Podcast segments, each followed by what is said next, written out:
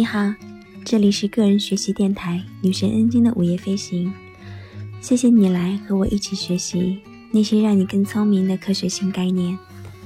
今天我们将要学习的是第十二个概念——实验法。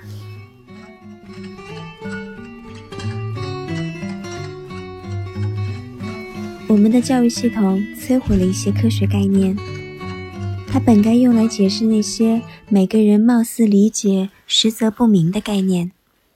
我们在学校学习了实验法，然而我们学习的是科学家们如何做实验。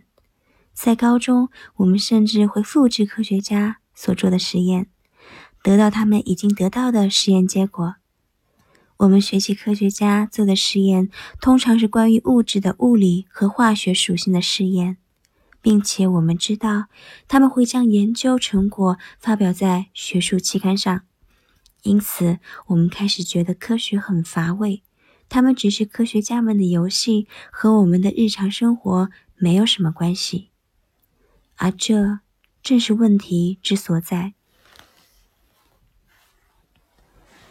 其实我们每个人随时随地都在做实验。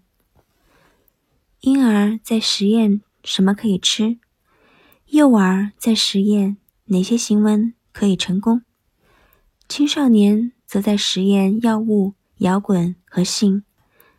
但是他们并不真正理解这些事物的实验性，不认为这些都是在收集证据证实或者证伪。某一个假设，所以他们不认为自己在不停的实验，也因此不觉得需要学好实验法。我们每一次服用处方药的时候，都是一次试验，但是我们不会每一次服用以后都详细的记录我们的反应，我们也不会进行控制，因为每次都不止变化一种操作，所以混淆了变量。那么，当药物发生副作用的时候，我们很难判断真正的诱因是什么。关于人际关系，也存在同样的问题。人际关系一旦变差，我们很难确认原因，因为我们每个人每次所处的环境都不同。在我们的生活中，如何进行实验控制很难。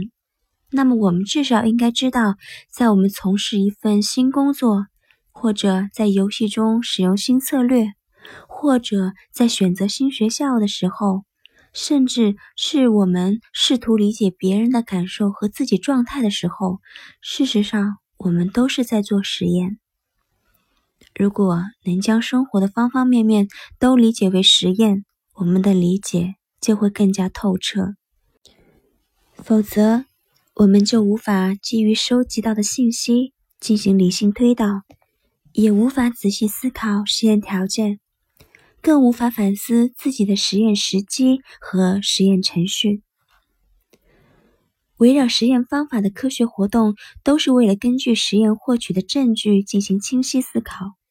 因此，那些不把自己平时行为看作实验，也不知道如何依据数据进行推导的人。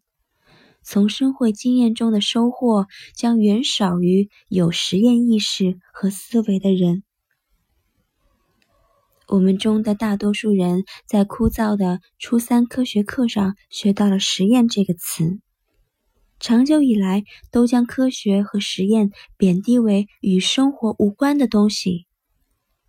如果学校能在教授实验，这种基本认知概念的时候，结合日常的生活经验，而不是只关注教孩子们进行推理的代数课，我们就能够更有效的思考政治、儿童养育、人际关系、商业，以及我们日常生活当中的方方面面。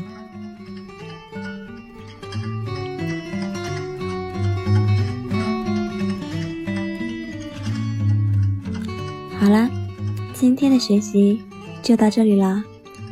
更多的讯息，请关注个人电台的同名微信公众号“女神恩静的午夜飞行”。希望你每天都有好心情，也希望每天你都会有新收获。我们下次再见了。